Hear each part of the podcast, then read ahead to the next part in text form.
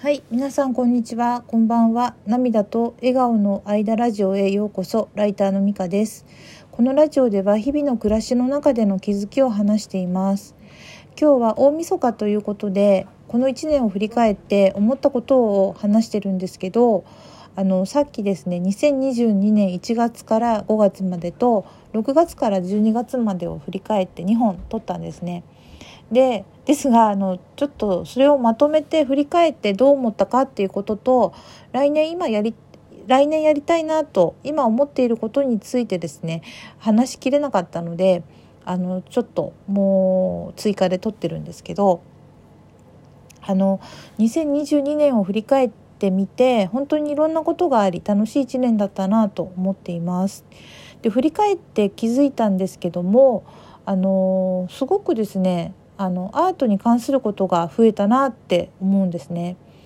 あのスギちゃんのね魅力に惹かれて、まあ、2020年の10月からあの応援してるんですけれどもそのスギちゃんにあのまつわることが多いのは、まあ、去年に引き続きなんですけどそれとはあの別にというかそれに加えてですねあのいろんな展示を見に行ったりとかあるいは自分が絵を描いてみたいなと思って描いたりとか、あのそういった美術に関する鑑賞のワークショップに参加したりあるいはそのスギちゃんの作品もまあ買わせていただいたんですけどスギちゃん以外のですねあの作家さんの作品にも興味を持って買わせていただいたりとかあと美術館設する蔵さんにすごくの影響をすごい受けてるんですけど美術史をですね学びたいなと思って学んだりとかもした1年だったなと思います。でそこから美術史からですね派生してというかすごくやっぱり美術史をやってるとすごくこう哲学的なことを考えるというか、まあ、人間とは何かって思ったりとか、まあ、人間って本当にすごいなとも思ったしあのあのそうです自分がこれからどう生きるかっていうこととかそういったことも考え始めたすごく気持ちが豊かになったなと思っています。でここではですね振り返りの中で話しきれない中でですねたくさんの本も読んだり人に会ったりあの出来事を体験してたくさん気づきを得て自分自身もですねなんか変化できた気がするんですね。えーと、いろんな変化がまあありますがちょっと強いて言うとなんかその分からないこととかを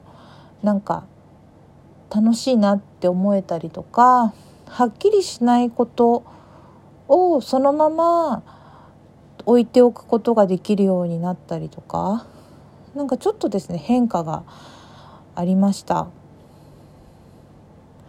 でですねあのー、まあその変化の一つとも言えるかわからないんですけどちょっと来年はですねあのー、ちょっと今まであまり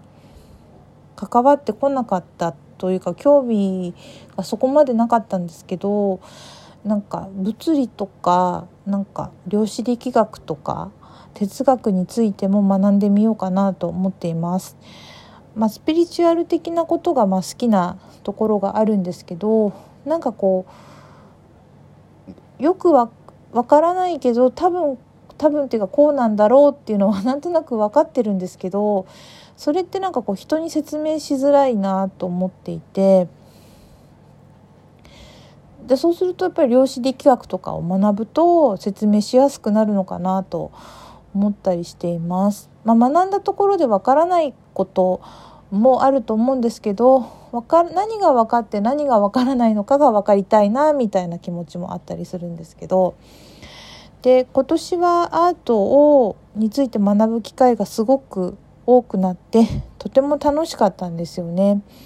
でそれも続けたいし、まあ、そのなんだろう学ぶこともやりたいしただただ感じることとかそういったあのことも続けたいんですよね。であと仕事のこととか文章のことも深めて勉強したい気持ちもあるんですけどうんなんかさっき言ったその量子力学とか物理学とか哲学も学んでなんかその分からないことが増えていくことを楽しんで なんかすごく知的好奇心を満たしていきたいなと思っています。あと行動としてはあなんかこれかなってピンときたことはできるだけやっていきたいなと思っていてでもやそういったことをあのやりたい時にやれるようにあの家族とか周りの人との人間関係もすごく良好にしておきたいしあのうんいろいろ丁寧に生活したいなとも思っています。まあ、どんなね一年になるのかなっていうことはわからないですけどその目の前のことをあのじっくりと味わう自分とそれを俯瞰してる自分を、まあ、行き来しながらなんかこう生活とかを楽しめたらいいなと思っています。ということで今日のラジオは3本にわたりましたがこれで終わります。最後まで聞いてくださってありがとうございました。ではまたさようなら。